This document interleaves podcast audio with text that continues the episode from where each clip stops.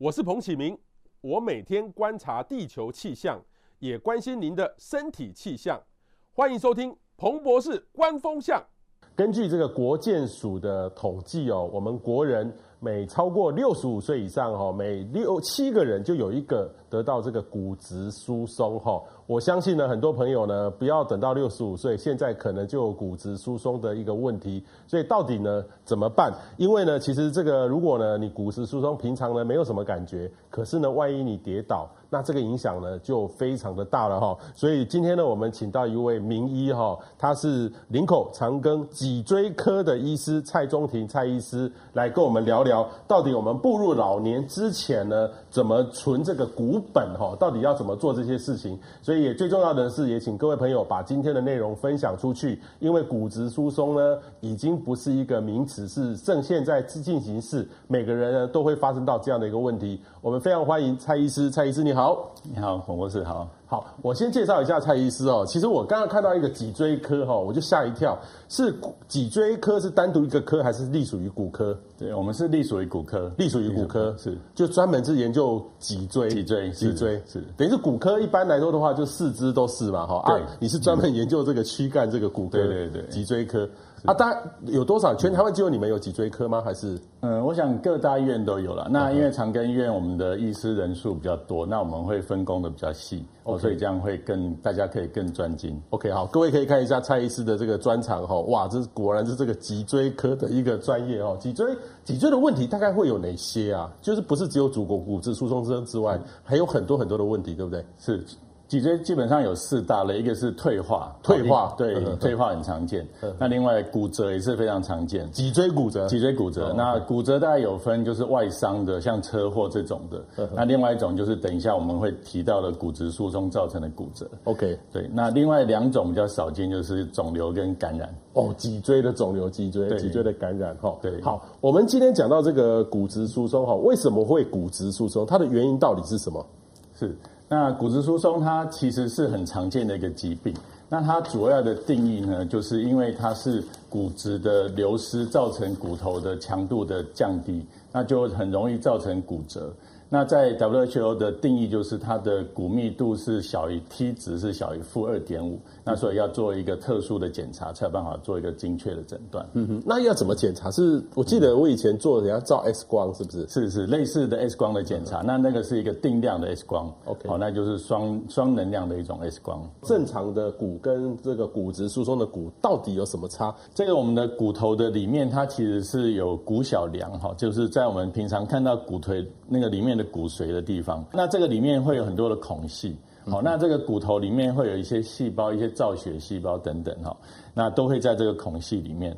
那左边这个是属于正常的骨头，那右边这张呢就是属于骨质疏松的骨头。那所以我们可以看到说，这个正常的骨头，它的除了骨量比较多以外，那它的整个结构也是比较比较好的，哈，它的强度也是比较好的。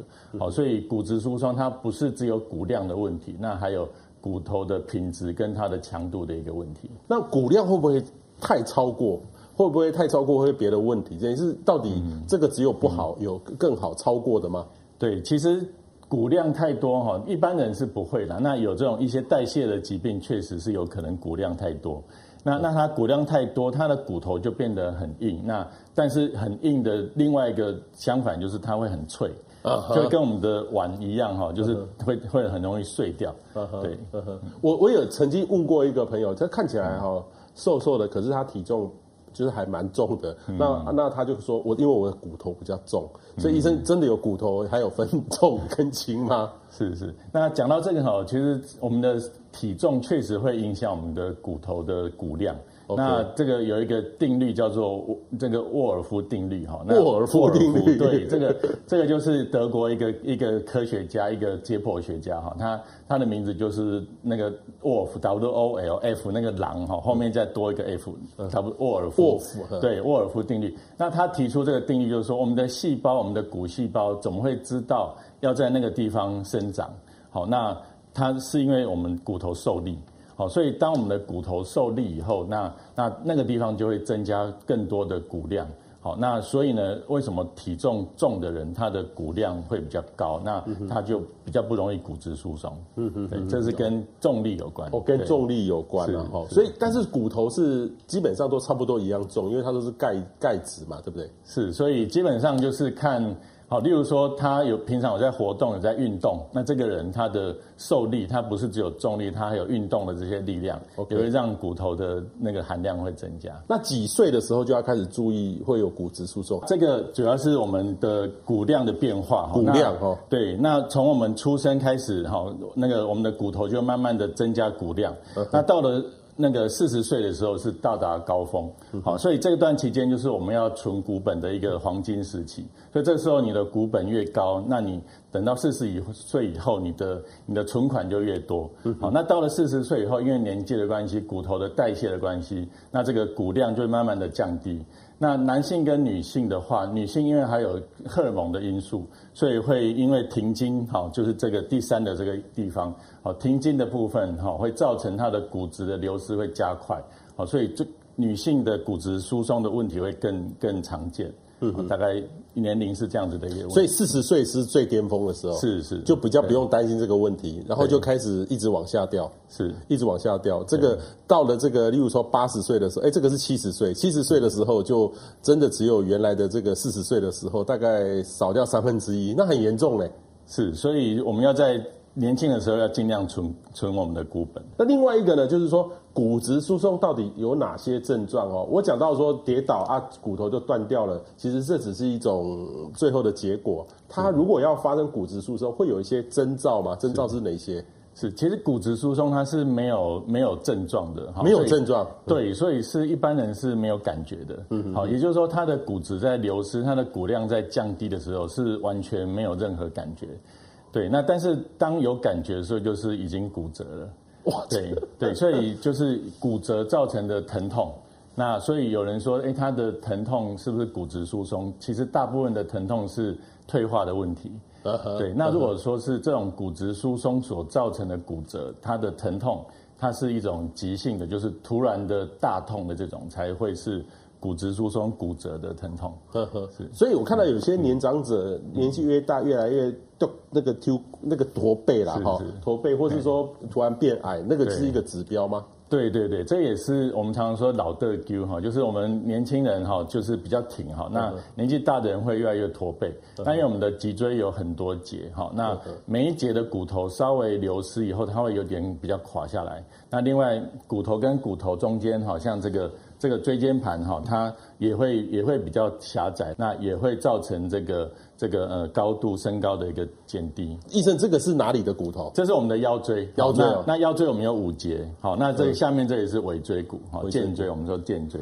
那另外也有这个，我也带今天有这个胸椎，哈，胸椎有十二节，十二节。对，那因为颈椎比较少发生骨质疏松的骨折，所以我就没有带模型过来。OK OK OK，所以等于是说，如果骨质疏松的话。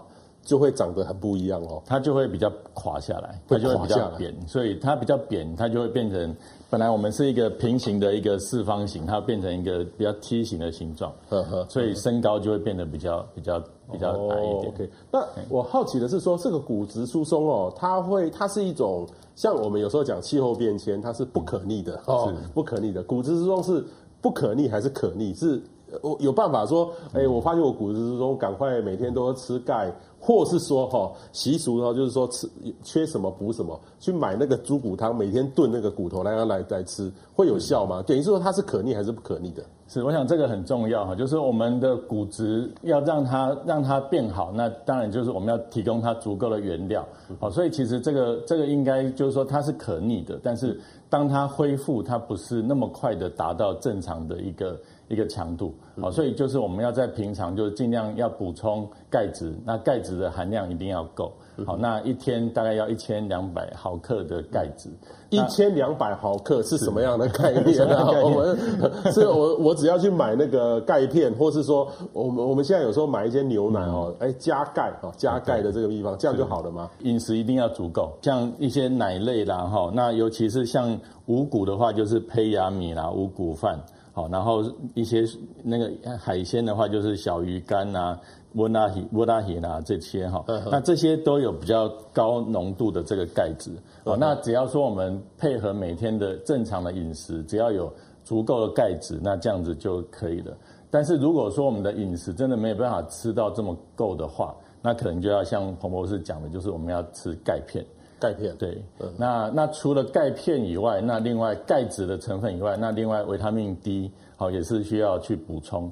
那维他命 D 它就是会在促进我们小肠吸收钙质，好，所以也要有也要有足够的维他命 D。每天吃那个大骨熬的这种汤，嗯、哦，或是吃那个有一个猪猪脊髓这种东西，会直接最有效吗？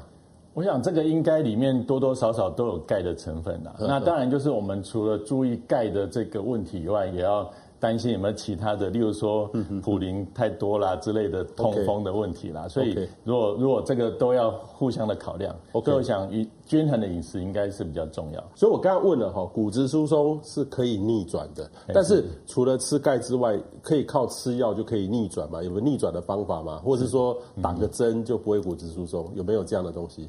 是在还没有骨质疏松的时候，我们会比较建议从饮食，还有从钙质跟维他命 D 来调来调配哈，来来控制。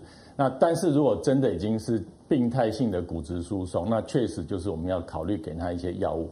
那目前的药物呢有两种，一种就是让他不要流失的药物，好，那这些包括一些双磷酸盐类等等的药物。那另外有一种的就是增加骨质生长的药物，好，那那这两种药物呢，在健保上的给付都已经可以给付，哦，可以给付了，对，对，所以如果说确实有骨质疏松，而且合并有骨折的话，那就可以考虑用使用这些药物。另外一个呢，就是说我最常听到的就是喝咖啡会让这个钙质哈大量流失啊。我以前以前有老师，他记得他年轻的时候喝咖啡，他说一定要加个牛奶。然后这个当然了，咖啡加牛奶，他说哦，喝 latte 最好，因为自动去打会互相 balance 哈。但是后来呢，他他年纪大了，七十岁以上，呃，应该六十五岁，他说他不喝咖啡了，因为他说骨质疏松会很厉害。喝咖啡跟骨质疏松这个关系到底真的那么厉害吗？是，我想这个问题是也是非常常被问到的一个问题哈。那这个呃，其实咖啡的影响并没有那么大。好，那我提我举一个经验哈，因为我刚刚从意大利去开会回到台湾。哦，OK。那我我看他们意大利人的这些这些生活习惯，那他早上都是要喝一杯这个这个 cappuccino，然后两餐哈，中餐晚餐都要喝一杯 espresso。好，他们的咖啡，好，你只要点咖啡来的就是 espresso。好，所以他们的量绝对是会比我们台湾的的咖啡的饮饮用的这个量会更多。好，但是为什么？意大利人骨质疏松的比例并没有比我们台湾人高，哈，所以这个也可以告诉我们说，其实咖啡并不是一个很主要、一个很大的一个原因。嗯嗯嗯，好，所以咖啡不是最主要的原因啊，哈，但是这个习惯在台湾人多数当中，很像就是一直不断的被提起，所以它算是一个谣言嘛，对不对？对对，所以但是不能喝过量，对不对？对，没有错，就是我们正常的这样一天哈两杯哈，这个大概都不会有过量的问题。嗯嗯嗯，但是如果一天。把把这咖啡当成水来喝，那就有问题了。其实我想应该也不至于这么严重了。那其实重点还是刚刚提到的，我们的钙质、我们的这些氧、这些维他命 D 要够。那但是咖啡以外的，像烟酒的部分，那它就影响就会比较大了。抽烟跟这个骨质疏松有关系哦。对对，像烟酒哈，然后跟一些像呃类固醇的一些药物哈，那另外就是。他的生活习惯，这些都会影响我们骨质疏松的一些一些呃一些呃危险的因子。喝酒也会啊？对，但是这这里所讲的都是过量了，过量过量。可是医生，你们的量都是一点点的，例 如说喝到微醺，那就是过量了，对不对？对，那我想就是像我们一些手术的病患，像为了要让他的骨质快速的愈合，我们还会。建议他尽量少烟少酒这样子。所以医生，你这边有几个预防的治疗的方法，对不对？对，那我们大概就分三个阶段哈。那最下面的这是我们的呃一般的哈，还没有特别的骨质疏松的问题的时候，我们就是要从营养、运动跟预防跌倒来着手。那当有一些骨质疏松的一些危险因子出现，就像刚刚讲的，有这些这些呃有药物啦，或是他呃本身的运动量就。偏少的时候，这时候就要我们要改变我们自己的这些这些呃呃危危险的因子，然后避免这些因子。嗯、那当真的有骨质疏松发生的时候，就是我们金字塔的上面的时候，才需要用药物来介入。嗯哼。但是医生，这个骨质疏松哈，我记得我去健检的时候，几年一次才会照一次，那需要每年每年都来照，有没有骨质疏松吗？对，基本上这个骨密度的变化哈不会这么快。好，所以不需要说每年一直做。那除非说这个骨密度直接比较差了哈，如果是正常的话，就不需要每年都做。那如果说确实比较差，而且有用药物在治疗的时候，才需要每年来做检查。嗯嗯。好，所以请大家特别注意哈，我们我们一开始的医生给我们解释，年年老了哈都会这样安内多丢哈，这个就是骨质疏松的问题吗？是是，就是年年轻的挺挺的，是，然后越老。可是我现在看到很多年长者也是很挺啊，对，所以我们的年长者的运动啊，还有他的肌肉，也是一些运动的习惯也都是非常重要的。对，但是问题就来了啊、这个年长者哈，我也遇过年长者说，彭博士，我每天一万步，嗯，每天一万步，可是他照样骨质疏松，对不对？对，这个到底要怎么要做什么运动对年长者会好？不然的话，很多人还害怕老的时候就是这种老态龙钟了哈，就这个就是老态龙钟的这个样子，是。是，这个就是刚刚讲到的这个定律了哈，就是我们要让我们的骨头受力，好，所以如果说像我们一般的走路这样的受力的量其实是不太够了，所以如果真正要做一些比较呃对骨质密度更更强的一些动作的话，可以做一些重训，好，不过当我们做重训的时候，不能突然一下就增加太高，好，我们要循序渐进。好，因为如果说重力太快的话，太太大的一个重量，有可能会直接造成骨折。好，所以我们要循序渐进的重那个重训。那另外一些运动也都很好。好，那那像呃呃，如果说是有氧运动的话呢，它是对于这个我们的呃心肺功能会加强。好，但是在我们在活动的过程当中，我们的肌肉的一些一些活动，它多多少少对于骨头的一些受力也都会有一些好的一些帮忙。你会鼓励年长者去健身房去重训吗？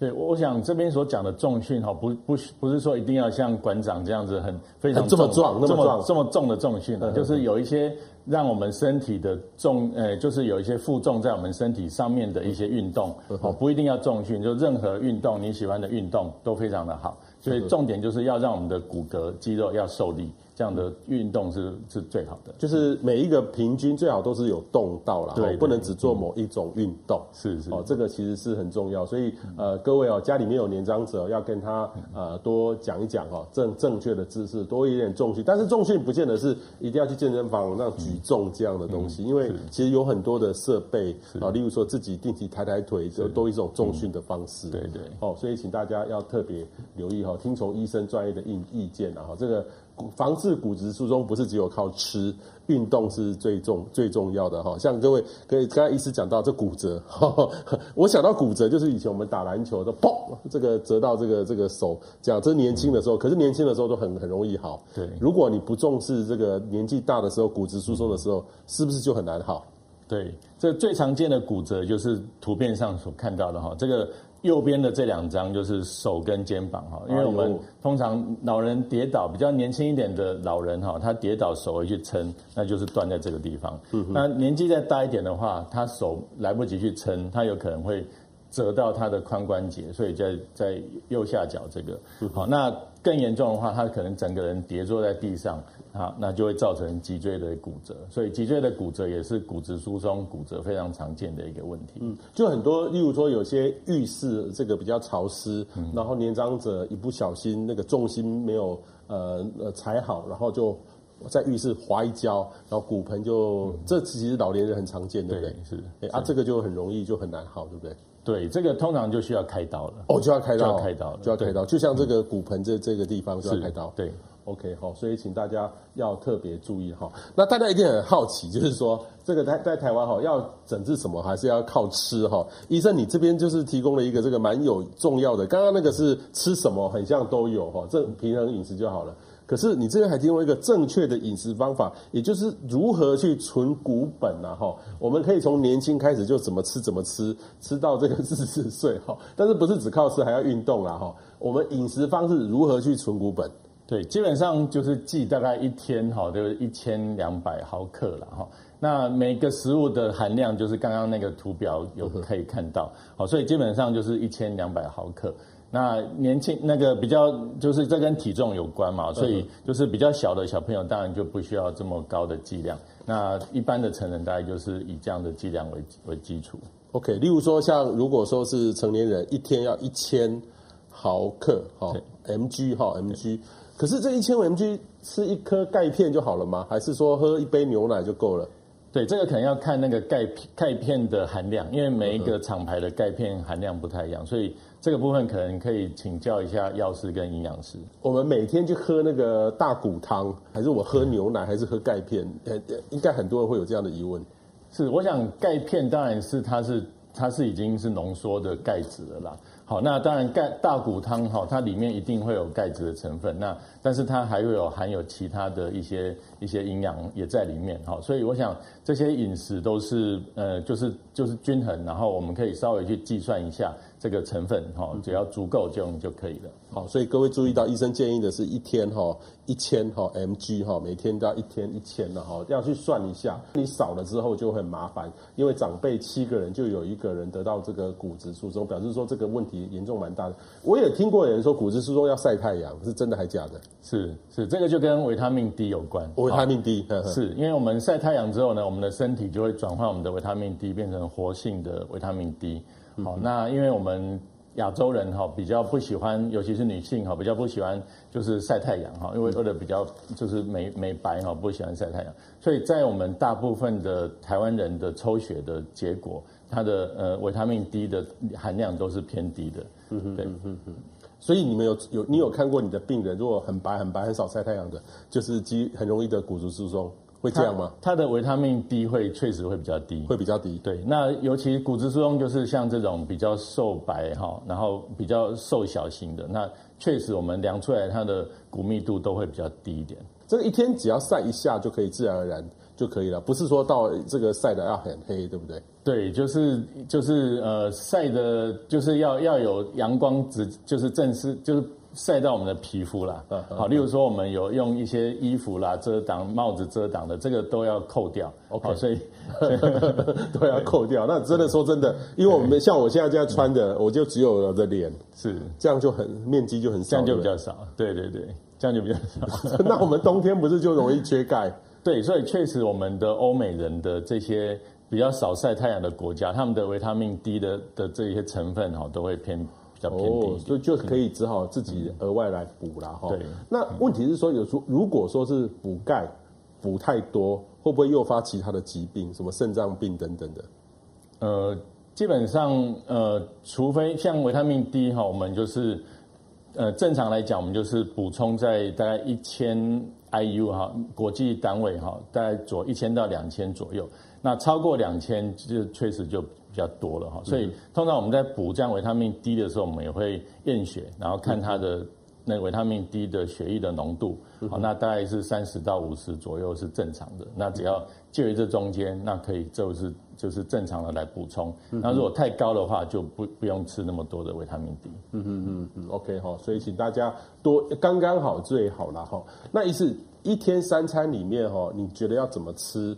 是比较可以预防骨质疏松哈。我先跟大家分享我大概怎么吃，跟医生看医生指教一下。因为各位知道我最近在努力的，要希望在能够再瘦更多，但是体重就跟呃我们的生活一样，有时候我难免要应酬，应酬一多。然后就会不小心吃多，因为别人在吃，然后就只好尽量在别的地方再省。所以我现在每天早上哈，我去，因为我觉得我超过五十岁，我要等于是要补充钙，所以我就买那种乳清蛋白，我蛋白要只要加强，而且我特别强调有钙的，我有看那个剂量，但是我忘了多少。每天有喝那个奶粉，然后再加加上一些坚果、腰果这样，这是我的早餐，就这样而已。好，然后到了中餐大概就正常吃，但是说真的，我的淀粉量。呃，我觉得我如果吃多淀粉的话，就容易发胖。好，然后我就菜多吃一点，因为我不吃肉。然后晚上呢，大概有时候中午就吃两颗蛋，或是一颗豆浆这样，这是我的菜单。这个瘦的会蛮快的。然后晚上呢，就是大概就是菜，尽量少淀粉。我这样会有风险吗？你觉得一天三餐要怎么吃会比较好？其实，其实我想彭博士这样子的一个运动习惯，还有均衡饮食哈，应该是没有问题的。没有问题。对，那其实我刚刚一进门看到彭博士非常就是精壮的这个这个身材啊，其实我想应该是这个运动量绝对是足够的哈。那但是如果说真正要去看到底有没有骨质疏松，我想还是要以科学上照 X 光的影像，然后抽血，刚刚提到的钙的含量跟维他命 D。那这样的话就可以更确实，因为其实每个人对钙质跟维他命的代谢不太一样，所以不见得说一定吃多少就一定会补进去多少。嗯哼。那如果一日三餐到底要怎么吃？嗯、你说的均衡，每个人的均衡定义不一样，医生你有没有什么建议？呃，我想就是以刚刚的数字啦。那那其实我觉得，我觉得。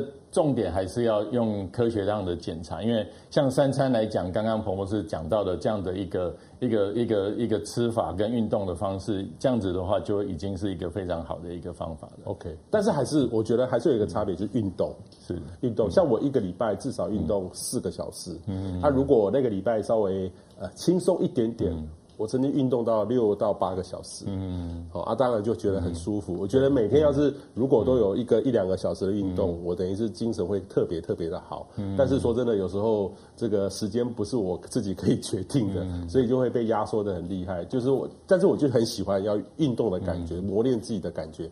所以运动量要多久才会好？呃，其实就是最好每天哈，就是半个小时哈。那让那另外就是你的运动可以。就是让你的呃肌肉，因为每个人的运动量不太一样，所以你的肌肉如果有感受到有这个酸的感觉，但是还没有到痛，那种感觉是其实是最好的。对对对，医生，你你今天有带来一个很特别的，我想说那什么东西？那个好大一管哈，这个是如果发生这个脊骨质疏松的时候，直接打进去吗？是，那。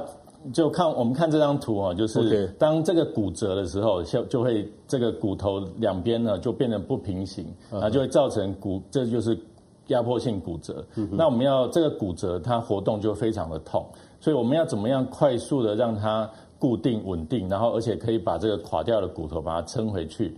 那在以往哈没有这个这个叫做呃呃。